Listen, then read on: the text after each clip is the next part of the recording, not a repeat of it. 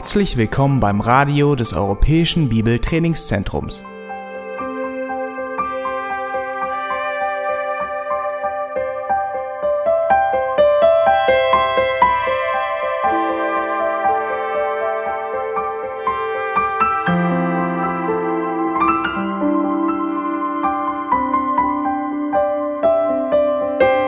Unser Anliegen ist, dass der folgende Vortrag Sie zum Dienst für unseren Herrn Jesus Christus ermutigt.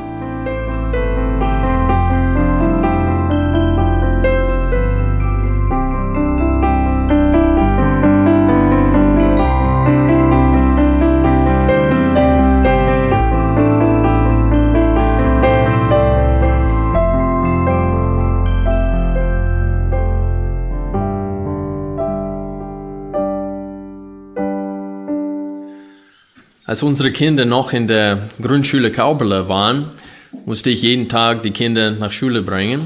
Und in der Ferienzeit haben sie etwas ganz Gemeinsames getan da. Sie haben die Vorfahrt geändert. Und in diesen sechs Wochen fuhr ich die Strecke gar nicht. Aber nach diesen sechs Wochen fing die Schule wieder an und dann habe ich die Kinder wieder in die Schule und natürlich fuhr ich wie immer. Und da hat einer sich sehr aufgeregt, da, mit, da ich ihm die Vorfahrt äh, weggenommen habe. Aber ich wusste es nicht mal. Und dann, als ich zurückfuhr, dachte ich, Mensch, warum hat er sich so aufgeregt? Und dann habe ich ein bisschen mehr darauf geachtet und dann habe ich das Schild gesehen. Vorfahrt geändert. Warnung, Vorfahrt geändert. Und was ich damit sagen will, ist, dass so oft äh, nehmen wir die Warnungen, die vor der Nase gestellt werden, nicht wahr. Weil ich die Strecke immer wieder fuhr, habe ich, äh, fuhr ich ohne darauf zu achten, dass ein neues Schild da stand. Und so ist das in dem christlichen Leben. In dem Wort Gottes gibt es, gibt, schenkt Gott uns so viele Warnungen, dennoch nehmen wir diese Warnungen sehr oft nicht wahr. Wir leben einfach weiter und achten nicht auf die Schilder sozusagen, die im Wort Gottes stehen. Und heute betrachten wir ein Schild in dem Wort Gottes, ein Warnungsschild in 1 Timotheus Kapitel 4. Für unsere Gäste, wir sind dabei, Schritt für Schritt oder Stück für Stück durch äh, den ersten Brief an Timotheus äh, zu studieren oder zu, gemeinsam zu lesen und äh, Anwendung für das christliche Leben daraus zu ziehen. Und heute sind wir in Kapitel 4 und wollen die ersten sechs Verse gemeinsam betrachten. Ich lese diese sechs Verse vor. Der Geist aber sagt ausdrücklich, dass in späteren Zeiten manche vom Glauben abfallen werden, indem sie auf betrügerische Geister und Lehren von Dämonen achten, durch die Heuchelei von Lügenrednern die in ihrem eigenen Gewissen gebrandmarkt sind, die verbieten zu heiraten und gebieten sich von Speisen zu enthalten, die Gott geschaffen hat, zur Annahme mit Danksagung für die, welche glauben und die Wahrheit erkennen. Denn jedes Geschöpf Gottes ist gut und nichts verwerflich, wenn es mit Danksagung genommen wird denn es wird geheiligt durch Gottes Wort und durch Gebet. Wenn du dies den Brüdern vorstellst, so wirst du ein guter Diener Christi Jesu sein, der sich nährt durch die Worte des Glaubens und der guten Lehre, der du gefolgt bist. Lass uns beten, bevor wir diese Verse genauer betrachten. Vater im Himmel, wir wollen wirklich um deinen Segen heute bitten, denn dein Wort ist wirklich von dir und wir wollen es verstehen, wie du es gemeint hast. Denn so oft verdrehen wir dein Wort, indem wir es uns anpassen. Aber heute, Herr, das wollen wir nicht tun. Wir wollen wirklich dein Wort äh, verstehen, wie du es gemeint hast. Wir beten auch für Verständnis oder dass du uns Einsicht schenkst, äh, was diese Bibelstelle betrifft. In Jesu Namen bitten wir darum. Amen. Der erste Punkt heute ist die Warnung gegen Abfall. Und hier in den ersten Vers lesen wir, dass es äh, mit aller Gewissheit Irrlehrer auftreten werden. Der Heilige Geist sagte den Aposteln ausdrücklich, dass in späteren Zeiten, und wir leben in diesen letzten Tagen, manche vom Glauben abfallen werden. Und so, ich möchte als erster Punkt das betonen, was hier eigentlich nicht zu übersehen ist, nämlich, dass es viele Irrlehrer geben wird und gibt auch heutzutage. Der Punkt ist, wir nehmen diese Warnung nicht wahr. Wir leben so oft, als ob es keine Irrlehrer gibt. Jeder Christ, der sich mit dem Wort Gottes selber nicht auseinandersetzt und beschäftigt, lebt, als ob es nicht wahr ist, dass es viele Irrlehrer gibt oder geben. Zu der Zeit sagte Paulus, es wird sie geben. Wir werden mehrere Warnungen jetzt in der Schrift jetzt gemeinsam durchlesen und wir werden sehen, dass Judas zum Beispiel in dem letzten Brief vor der Offenbarung sagte, sie sind schon hier. Was die Aposteln, äh, wovor die Apostel uns gewarnt haben, Judas sagte, sie sind schon aufgetreten. Und so der Punkt ist, wir wollen nicht leben als Christen, als ob es keine Irrlehre gibt. Und wenn wir uns vor Irrlehren schützen wollen, dann wie sollen wir das tun? Vers 6 sagt es uns, indem wir uns nähren oder äh, vom Wort Gottes. Es steht hier, der sich nährt durch die Worte des Glaubens und der guten Lehre, der du gefolgt bist, nämlich das Wort Gottes. Aber jetzt bleiben wir erstmal bei diesem Punkt, nämlich mit aller Gewissheit werden ihr Lehrer auftreten. Und wir wollen die Worte Jesu Christi auch betrachten in Matthäus Kapitel 7 in der Bergpredigt. Am Anfang seines Dienstes hat Jesus eine sehr starke Warnung gegeben. Und in, in den Zusammenhang der Bergpredigt hat er von den Pharisäern und Schriftgelehrten gesprochen, die immer wieder das Wort Gottes verfälscht hatten. Sie haben das Wort zitiert, aber dennoch falsch ausgelegt. Deswegen lesen wir in der Bergpredigt immer wieder, ihr habt gehört, Kapitel äh, 5, Vers 21, dass zu den Alten gesagt ist, aber dann lesen wir in Vers 22, ich aber sage euch. Dann in Vers 27 das gleiche, ihr habt gehört, dass gesagt ist. Und dann sagt Jesus, ich aber sage euch. Und dann in Vers 31, es ist aber gesagt, Vers 32, ich aber sage euch. Vers 33, wiederum habt ihr gehört, dass zu den Alten gesagt ist. Und dann in Vers 34 wiederum, ich aber sage euch. Vers 38, ihr habt gehört, dass gesagt ist. Ich aber sage euch. Und dann Vers 43, ihr habt gehört, dass gesagt ist, Vers 44, ich aber sage euch.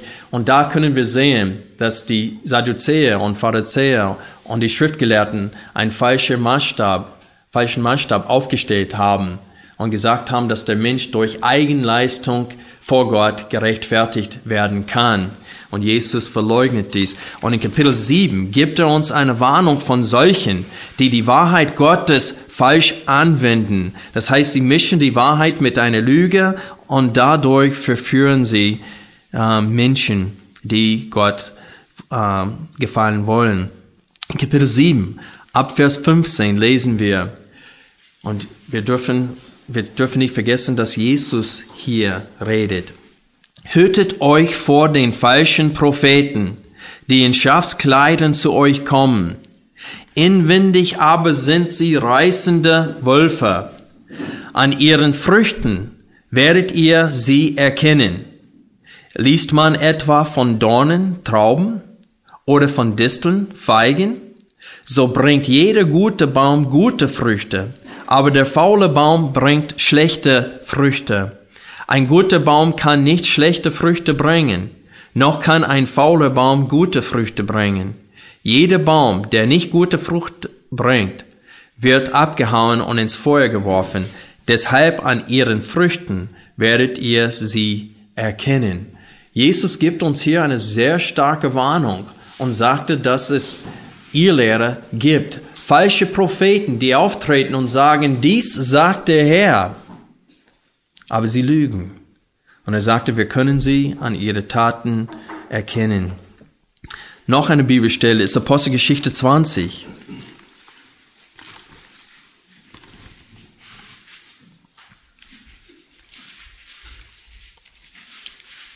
Hier redet Paulus zu den Ältesten aus der Gemeinde von Ephesus. Wir lesen ab Vers 28, Apostelgeschichte 20, Vers 28.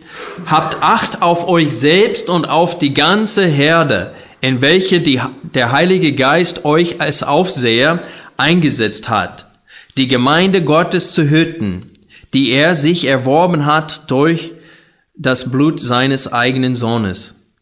Ich weiß, dass nach meinem Abschied grausame Wölfe zu euch hereinkommen werden, die die Herde nicht verschonen.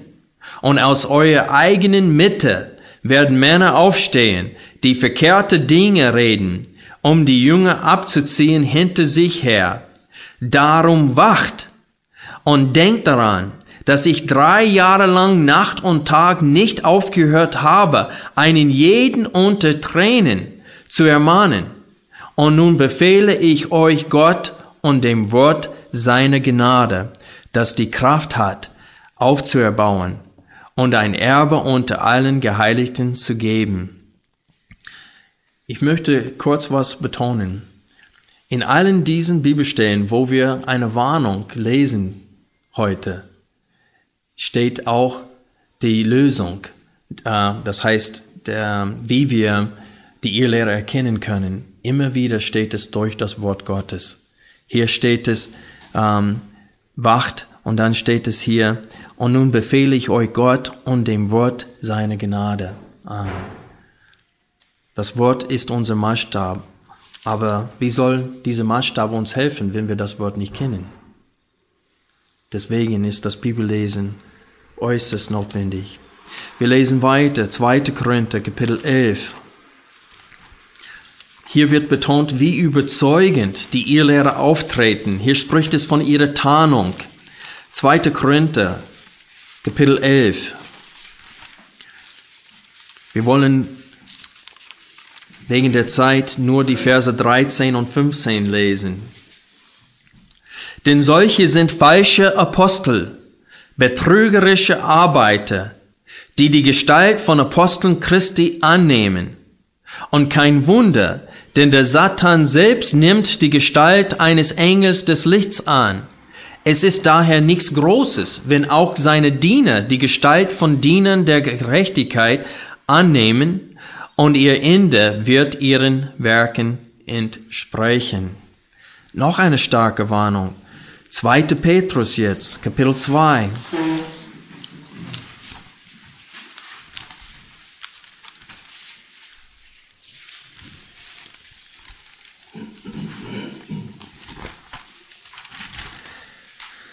Wir lesen die ersten drei Verse.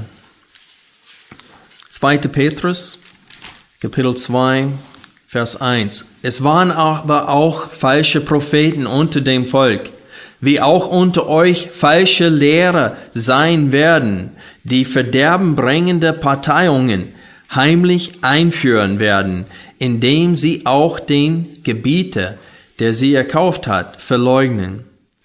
Die ziehen, die ziehen sich selbst schnelles Verderben zu und viele werden ihren Ausschweifungen nachfolgen, um deren Willen der Weg der Wahrheit verlästert werden wird.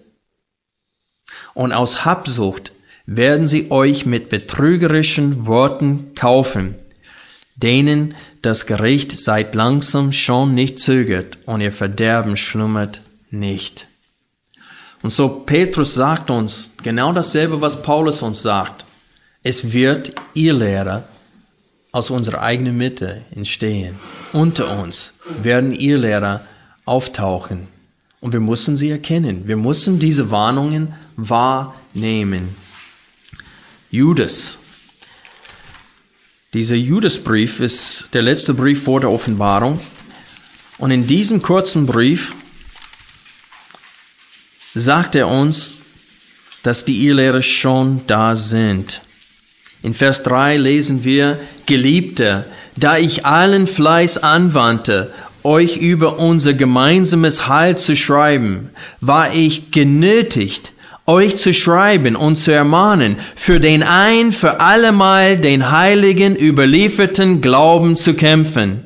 Denn gewisse Menschen haben sich heimlich eingeschlichen, die längst zu diesem Gericht vorher aufgezeichnet sind, Gottlose, welche die Gnade unseres Gottes in Ausschweifung verkehren und den alleinigen Gebieter und unseren Herrn Jesus Christus verleugnen.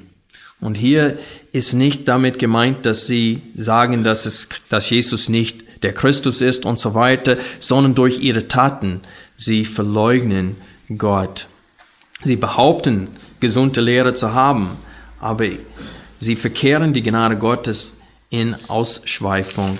Später in dem Brief, in Vers 17 lesen wir, ihr aber Geliebte, gedenkt der von den Aposteln unseres Herrn Jesus Christus vorausgesagten Worte, denn sie sagten euch, dass am Ende der Zeit Spötter sein werden, die nach ihren gottlosen Begierden wandeln. Und so wir sehen hier immer wieder in der Schrift starke Warnungen. Und die Warnung, die zu unserer Zeit äh, oder die unsere Zeit sehr gut offenbart, lesen wir in 2. Timotheus Kapitel 4.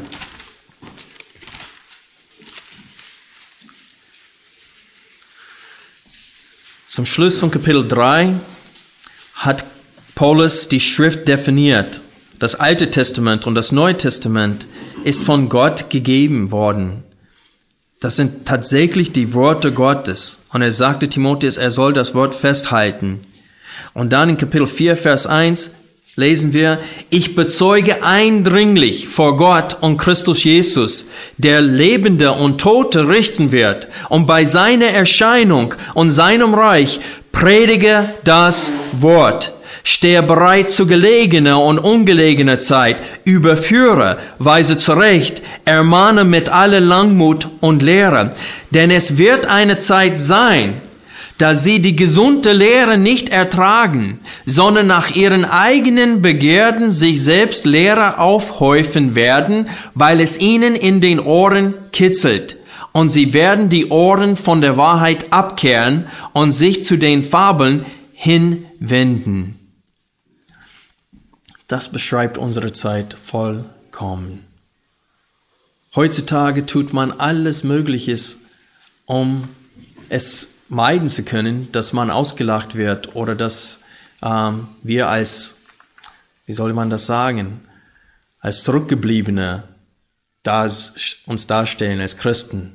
Wir haben Angst vor der Gesellschaft, dass wir verachtet werden. Und wir lehren dann das, was ins, äh, in den Ohren kitzelt. Und eine große Irrlehre zu der Zeit und zu dieser Zeit war es, dass der Mensch kann ähm, da er unter Gnade steht, leben wie er will und dennoch gerettet werden. Und das ist, wie man die Gnade Gottes in Ausschweifung verkehrt. Ich werde nachher mehr dazu sagen. Aber erst können wir sehen bei dem ersten Punkt. In 1 Timotheus Kapitel 4, das ist wie ein Warnungsschild der Geist aber sagt ausdrücklich, dass in späteren Zeiten manche vom Glauben abfallen werden, indem sie auf betrügerische Geister und Lehren von Dämonen achten. Hiermit können wir sehen, dass die Kraft, die hinter jeder Lüge steht, der Teufel ist und seinen Dämonen. Das heißt, die Engel, die damals mit dem Teufel gesündigt haben und jetzt aktiv sind hier auf Erden. Die sind nicht passiv. Überall in der Schrift sagt es uns, dass der Teufel und seine Dämonen, dass sie aktiv sind, dass sie dabei sind, Menschen zu verführen, dass sie ständig dabei sind, alte Lügen neu zu verpachen, damit Menschen dadurch äh, von der Wahrheit verführt werden können. Aber wir nehmen ihre Existenz nicht wahr. Ein Bruder in unserer Gemeinde hat mir erzählt, dass in einer Gemeinde neulich in Braunschweig der Pastor gesagt hat, dass es keinen Teufel gibt. Wie kann man sowas verleugnen? Weil man von der Schrift weggekommen ist. Du kannst nicht behaupten, die Bibel zu, äh, der Bibel zu glauben und sagen, es gibt keinen Teufel.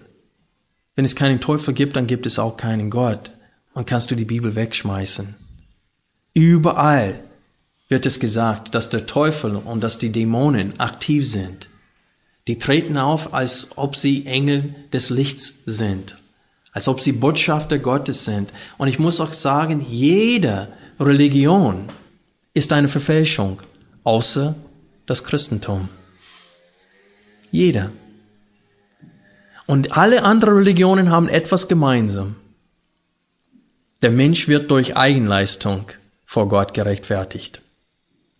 Nur in dem Christentum oder in dieser christlichen Religion sehen wir, dass der Mensch allein durch die Leistung Jesu Christi vor Gott gerechtfertigt wird. Und das durch Glauben. Nicht aufgrund von Gesetzeswerken.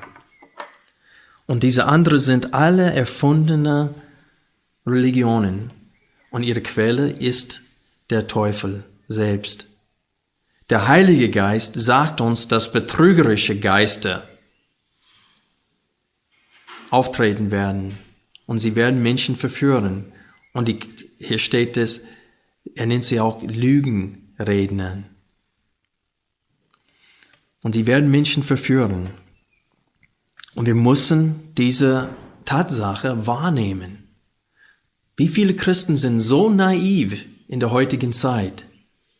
Die sind so tolerant, weil heutzutage, das ist die Botschaft. Was ist die neue Moral heutzutage? Die neue Moral ist, jedem gegenüber tolerant zu sein, indem man äh, äh, kein Maßstab der Gerechtigkeit darstellt. Wenn du keinen Maßstab hast, dann bist du tolerant. Wenn du einen Maßstab hast und diesen Maßstab verbreiten willst, dann bist du bezeichnet als intolerant. Und deswegen weichen viele Christen von der Wahrheit ab. Wenn man den Judasbrief durchliest, spricht er von dem nach fremdem Fleisch gehen und damit spricht er eindeutig die Homosexualität an. Wie kann eine Kirche dann sowas genehmigen im Namen Jesu Christi? Sie tun es um des Friedens willen, um Menschen zu gefallen, nicht um Gott zu gefallen. Und das ist die Gefahr unserer Zeit. Sie nehmen diese Warnungen nicht wahr. Und sie predigen eine humanistische, ein, ein human, oh boy, da habe ich Schwierigkeiten mit dem Wort, humanistisches Evangelium anstatt das wahre Evangelium. Wir sehen hier, dass der Abfall geschieht, indem Menschen auf betrügerische Geister und Lehren von Dämonen achtet achten. Die Quelle der Lügen ist der Teufel und seine Dämonen. Das sehen wir überall in der Schrift. Ich möchte nur einen Psalm aufschlagen, Psalm 106, damit wir sehen können, dass auch im Alten Testament hat Gott die Verführung immer dem Teufel zugeschrieben. Psalm 106, Vers 36. Sie dienten ihre Götzen, die wurden ihnen zum Fallstrich, und sie opferten ihre Söhne und ihre Töchter den Dämonen, vergossene, vergossen unschuldiges Blut, das Blut ihrer Söhne und Töchter, die sie den Götzen Kanans opferten, so wurde das Land durch die Blutschuld entweiht. Und hier steht es, dass sie es den Dämonen geopfert haben. Die Dämonen stecken hinter jeder falsche Religion und hinter jeder Irrlehre. Und die sind zahlreich und sie sind aktiv. Was will ich betonen? Irrlehre ist zu erwarten. Irrlehre ist zu erwarten. Und wir müssen auf der Hut sein als Christen. Der dritte Punkt. Der Abfall findet auch durch die Heuchelei von Lügenrednern statt, die in ihrem eigenen Gewissen gebrandmarkt sind. Was ist die Heuchelei, die hier von Paulus erwähnt wird in Vers 2, wo es steht, durch die Heuchelei von Lügenrednern? Die Heuchelei, die er hier erwähnt, ist die Tarnung, die die Irrlehrer tragen. Ihre Tarnung ist eine Scheinheiligkeit. Das heißt, sie verneinen ähm, wie soll man das am besten ausdrücken? Das heißt, sie gehen mit ihrem Leib hart um. Das heißt, wie, Joachim, wie sagt man Asceticism auf Deutsch? Asceticism. Wo man ähm, zum Beispiel fastet und man versucht. Askese heißt das? Okay. Hier ist damit gemeint. Das heißt, sie, ähm, sie verzichten auf viele Dinge, die Gott uns erlaubt. Was hier auch ähm, erwähnt wird, es steht einmal vom Heiraten und einmal vom Essen, das verboten wird. Und hier sagt Paulus, dass wir dürfen äh, heiraten, sollen auch heiraten und dass wir auch ähm, alles essen dürfen, solange es mit dem Wort Gottes genehmigt wird und durch Gebet geheiligt wird. Und so ist es wichtig für uns zu verstehen hier, dass es gibt Menschen, die Heuchler sind, indem sie eine, sie sind unheilig, aber ziehen als Tarnung an die Scheinheiligkeit. Sie tun das nicht, sie tun das nicht, sie tun das nicht, sie tun das nicht und dadurch erscheinen sie heilig zu sein. Und das ist der Punkt. Das ist ein Heuchelei. Sie ziehen die Scheinheiligkeit an als Schafskleider. Und damit werden sie nicht wahrgenommen. Wie oft, auch heutzutage, wenn das Ergebnis, ich, es kommt jetzt ein, ein völlig andere Gedanken jetzt, aber ich möchte es auch äh, an dieser Stelle erwähnen. Wie oft dient den Erfolg als Tarnung heutzutage? Das heißt, Mensch, Christen wenden Methoden an, indem sie die Latte Gottes niedriger machen. Menschen kommen vielleicht tatsächlich zum Glauben dadurch und man meint, diese Richtung ist richtig. Die Tarnung ist vielfältig aber es ist trotzdem ein Heuchelei, weil dahinter steckt eine Irrlehre, die, die letztendlich mehr Schaden anrichtet als das Gute, was durch die Irrlehren ähm, bewirkt werden kann. Und dann spricht es von denen, dass sie gebrandmarkt im Gewissen sind. Was heißt das? Gebrandmarkt im Gewissen heißt, dass ihr Gewissen so beschädigt ist, dass sie sich nicht mal schämen können. Unser Gewissen ist eine innerliche Stimme, die uns entweder anklagt, wenn wir etwas Falsches getan haben, oder uns rechtfertigt, wenn wir nach dem Standard des Guten gehandelt haben. Ein gebrandmachtes Gewissen ist ein Gewissen, das kaputt ist. Es ist wie, äh, man könnte ein gebrandmachtes Gewissen mit einem äh, Rauchmelder vergleichen, äh, dessen Batterien äh, leer sind. Wenn ein, wenn es ein Feuer gibt, ähm, dieser Rauch steigt, es wird kein Alarm äh, melden. Warum? Weil die Batterien sind kaputt, sind leer. Und so ist das bei einem Gewissen von diesen Irrlehren. Ihr Gewissen ist so kaputt, dass es keinen Alarm melden kann. Sie können sich nicht mehr schämen. Ihr Gewissen klagt sie nicht mehr an, wenn sie etwas Falsches tun. Und deswegen können sie nicht mehr korrigiert werden. Weil selbst wenn du ihnen mit der Wahrheit, sie mit der Wahrheit konfrontierst, sind sie nicht fähig, es zuzugeben. Wie oft sieht man besonders im Fernsehen, wenn man seine Zeit damit verschwinden möchte, diese, äh, diese Kanälen, wo Christen angeblich auftreten und predigen. Und ich muss sagen, ich habe mehrmals reingeschaut und fast immer war das Irrlehrer, die verkündigt haben. Die treten auf wie Hähne. Ich weiß nicht, ob ihr einen prächtigen Hahn je betrachtet haben. Ich züchte Hühner. Und die Hähne, die treten auf und sie, es ist nur Selbstlob. Die wollen nur sich selbst darstellen. Und das ist so klar, das ist so eindeutig, aber die Menschen können es irgendwie nicht sehen. Solchen Menschen, du kannst sie zurechtweisen, aber ihr Gewissen ist verbrannt. Es meldet keinen Alarm mehr. Die Irrlehre selbst, was ist die Irrlehre hier, wogegen Paulus spricht? Er gibt uns einen Einblick hier in dem, was damals zu seiner Zeit verkündigt worden ist. Und wir lesen das hier in Vers 3. Die verbieten zu heiraten und gebieten sich von, von Speisen zu enthalten die Gott geschaffen hat zur Annahme mit Danksagung für die, welche glauben und die Wahrheit erkennen. Ich möchte an dieser Stelle erklären, was zur Zeit der Aposteln äh, als Irrlehrer ähm, da war. Vielleicht wisst ihr schon von den Gnostikern.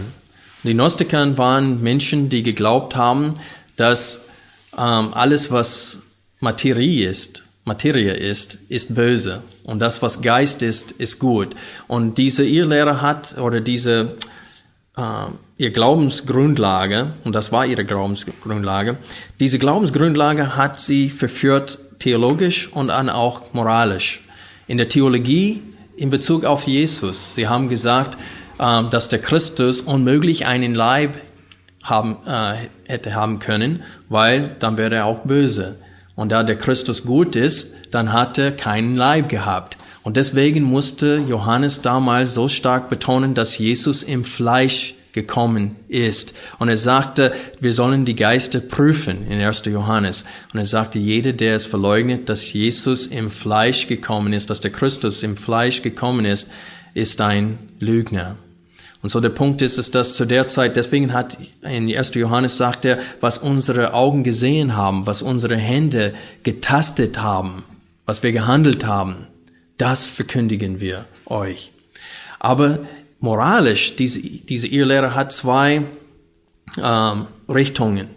Einmal diese, was war das wieder? As Askese, nämlich in der Verleugnung des Leibes. Das heißt, die Appetiten des Fleisches wollten sie verleugnen. Sie sagen, das Fleisch ist böse und alle seine Appetiten sind böse. Das heißt, äh, die Befriedigung, sexuelle Befriedigung, die man in der, innerhalb der Ehe erlauben darf, haben sie gesagt, das ist böse, das darf man nicht machen. Und sie haben vielen Christen durcheinander gebracht, indem sie gesagt haben, selbst Sex innerhalb der Ehe ist falsch und man soll nicht verheiraten. Und das dagegen spricht Paulus hier in dieser Bibelstelle. Und dann haben sie, dann gab es andere Extreme. Da haben sie gesagt, ja, es gibt eine Trennung zwischen Fleisch und Seele. Also, was wir mit dem Fleisch machen, ist egal. Meine Seele wird damit nicht, ähm, wie sagt man das? Hä? Beschädigt, ja. Und so dann haben sie gesagt, man kann äh, Vergnügen ohne Ende machen und das ist nicht falsch, weil das ist mein Fleisch, das es tut und meine Seele aber nicht. Und das ist, wogegen dann Johannes schrieb in 1. Johannes, wo er sagte, nur die, die im Licht wandeln, sind wirklich Söhne Gottes. Die, die behaupten, Gott zu kennen, aber im Finsternis wandeln, haben sich selbst betrogen, sagte er. Und dann spricht er gegen diese Form der äh, den Gnostikern. Aber hier der Punkt ist, ist, Paulus schreibt dagegen und er sagt uns, man, man kann nicht ein Maßstab darstellen, außer den Maßstab äh, des, äh, des Maßstabes Gottes. Und viele Menschen tun das immer wieder, nicht wahr? Die gehen weiter als die Schrift und fügen zu, zu dem Wort Gottes äh, einen, einen fremden Maßstab, indem sie sagen, man darf nicht heiraten. Ich sage in Bezug auf die katholischen Kirche, wir haben neulich 1 Timotheus 3 durchgenommen. Und hier ist das Wort Episkopos angewendet, nämlich Bischof oder Aufseher. Und es steht hier eindeutig, Kapitel 3, der Ausseher nun muss unteilig sein. Was? Mann einer Frau. Und die katholische Kirche hat gesagt, Mann keiner Frau. Wo steht Mann einer Frau? Und dann, die katholische Kirche verbietet ihren Mitgliedern an gewissen Tagen Fleisch zu essen. Und Paulus sagte hier, der Geist sagt äh, ausdrücklich, dass in späteren Zeiten Geisten werden sagen, sie werden, steht hier, die verbieten sie äh, zu heiraten und gebeten sich von Speisen zu enthalten, die Gott uns erlaubt zu essen. Das darf die Kirche nie tun. Die Kirche darf niemals einen, einen höheren Maßstab darzustellen, als Gott selbst darstellt. Aber das tun Christen häufig. Und das sollen wir nicht tun.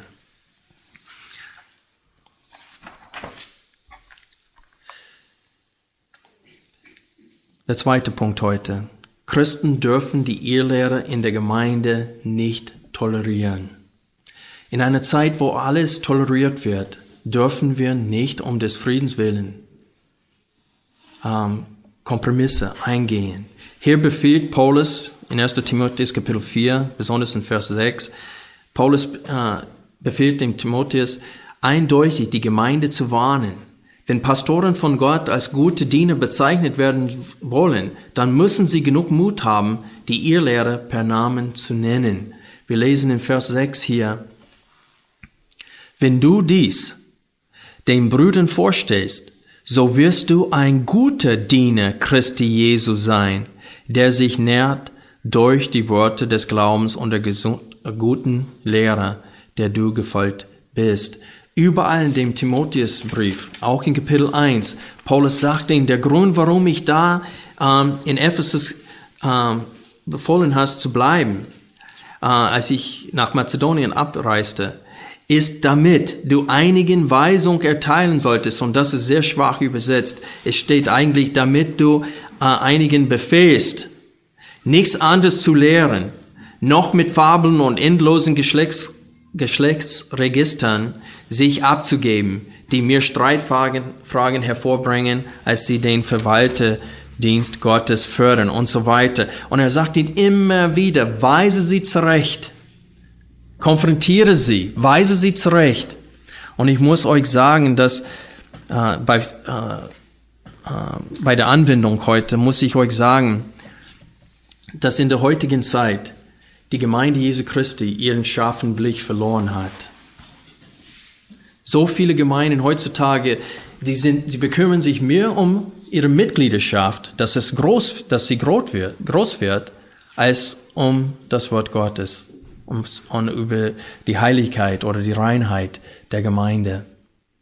Aber worüber schrieben die Aposteln? Immer über die Reinheit der Gemeinde, was Sünde betrifft und was die Lehre betrifft. Immer wieder, das war ihr Sorgnis. Die waren am Sterben. In 2. Petrus sagte Petrus, ich werde bald sterben. In 2. Timotheus, Paulus sagte, ich werde bald sterben.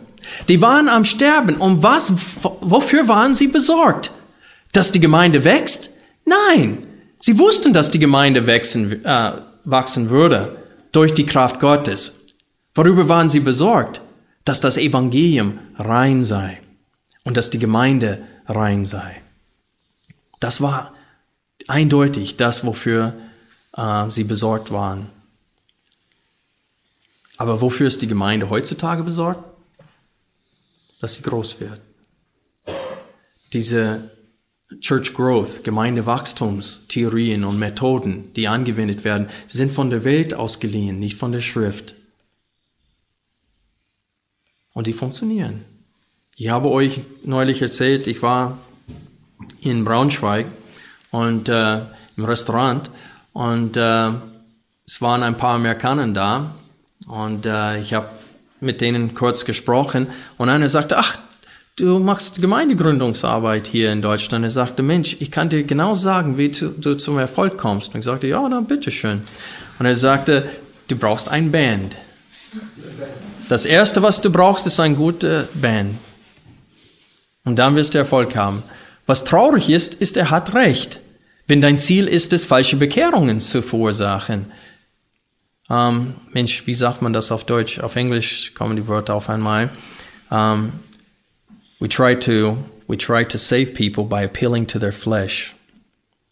Wir versuchen Menschen zu erretten, indem wir zu den Begierden des Fleisches äh, sprechen wollen. Wie können wir sowas wagen? Ich sage euch, die Warnungen in der Schrift sind da, damit die Gemeinde Gott wohlgefällig lebt, nicht der Welt und nicht den Ungläubigen. Sobald wir anfangen, es zu versuchen, den Ungläubigen zu gefallen, haben wir schon verloren. Und die Motiven, die dahinter stecken, die bleiben die Tarnung, weil die Motiven sind gut. Man will Menschen für Jesus gewinnen.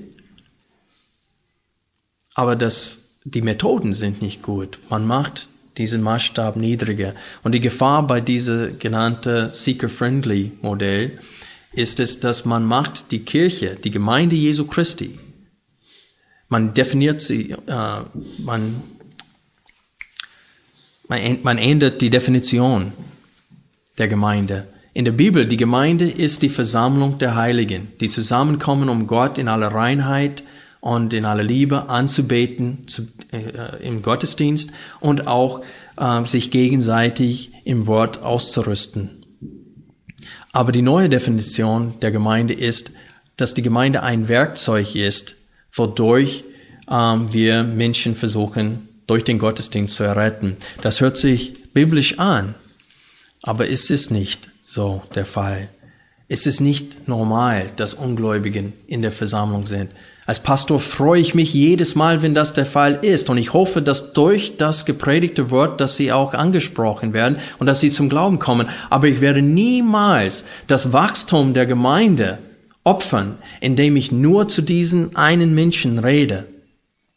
Und das ist auch nicht biblisch, wenn man Epheser Kapitel 4 liest, Kapitel 3 und Kapitel 4. Noch ein Anwendungspunkt.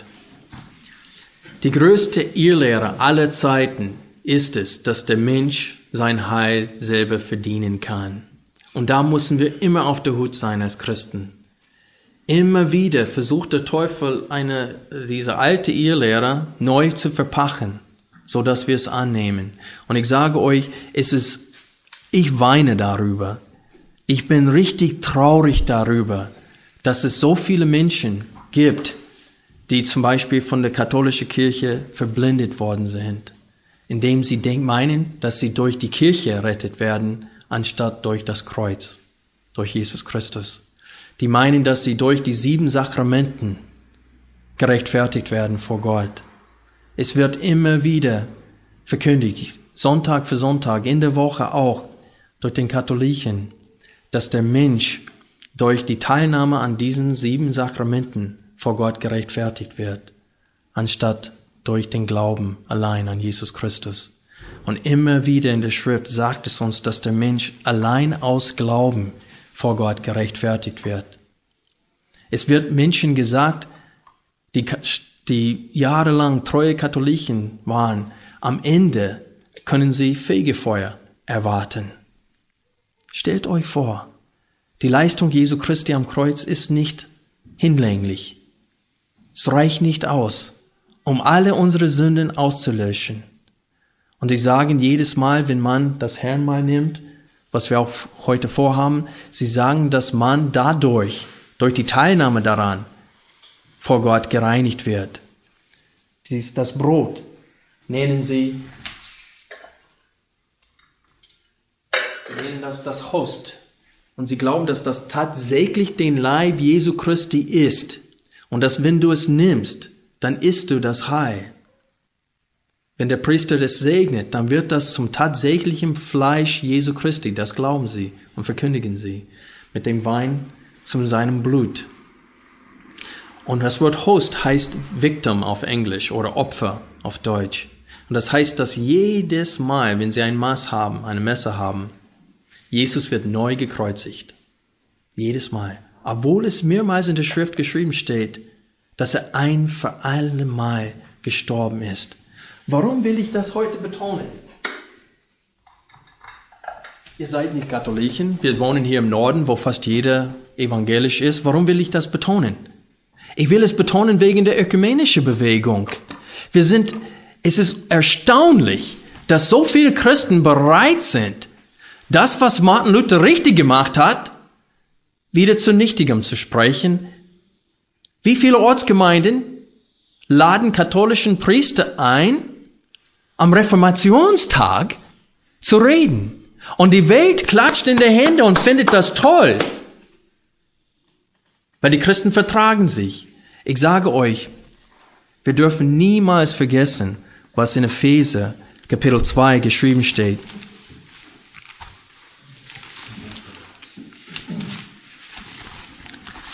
Und diese Lehre widerstrebt alles, was in der katholischen Kirche verkündigt wird. Epheser Kapitel 2, Vers 8. Denn aus Gnade seid ihr errettet. Ihr werdet nicht errettet, sondern ihr seid schon errettet durch Glauben. Und das nicht aus euch. Gottes Gabe ist es.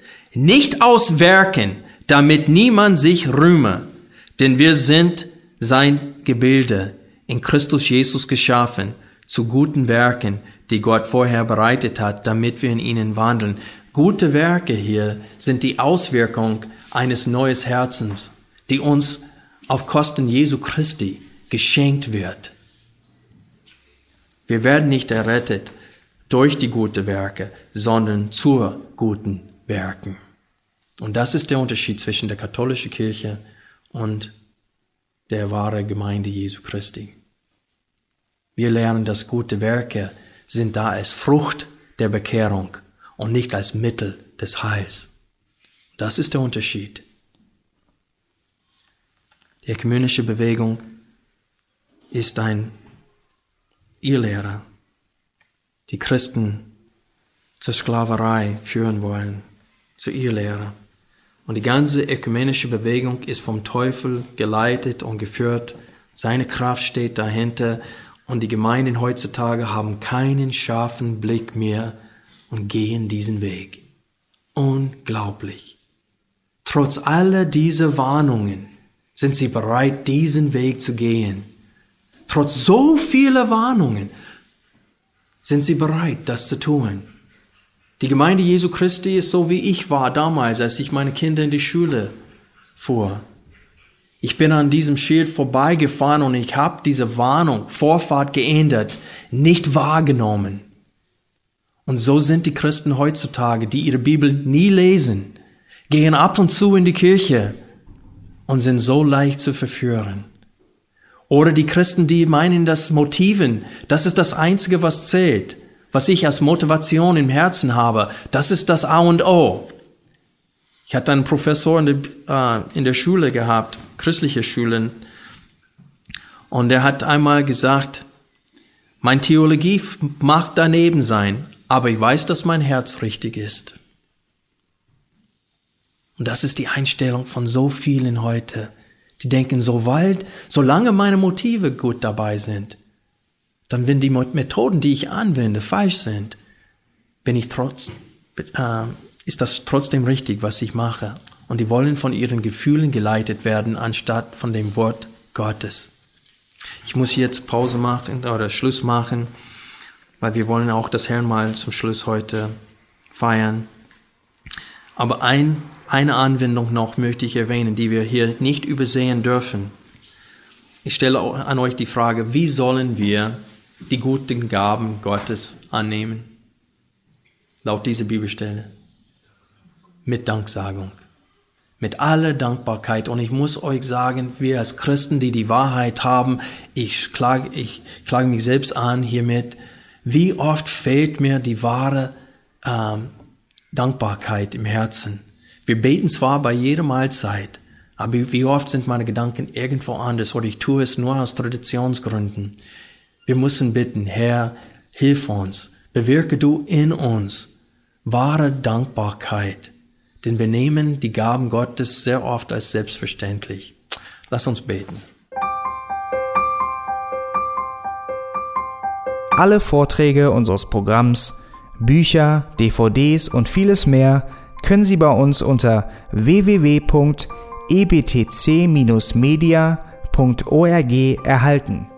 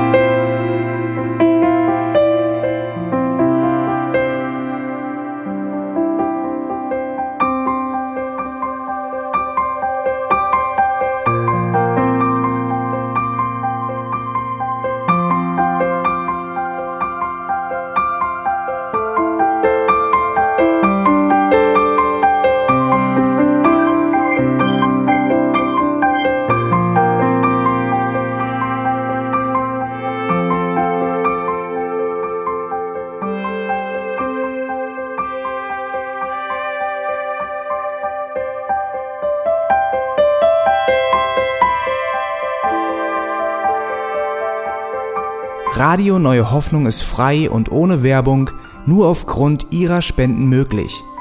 Wenn Sie weitere Informationen dazu finden möchten, wie Sie Radio Neue Hoffnung unterstützen können, besuchen Sie die Webseite www.rnh.de.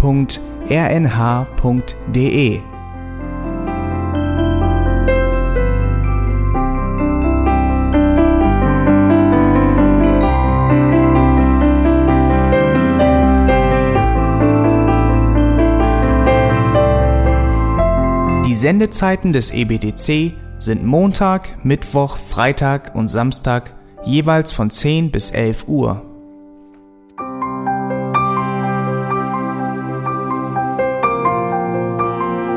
Sie finden uns im Internet unter www.auslegungspredigt.org. Eine E-Mail können Sie uns senden an radio@auslegungspredigt.org. Telefonisch erreichen Sie uns unter 0049 30 60 988 610. Unsere Postanschrift ist EBTC Havelländer Ring 40 in 12629 Berlin, Deutschland.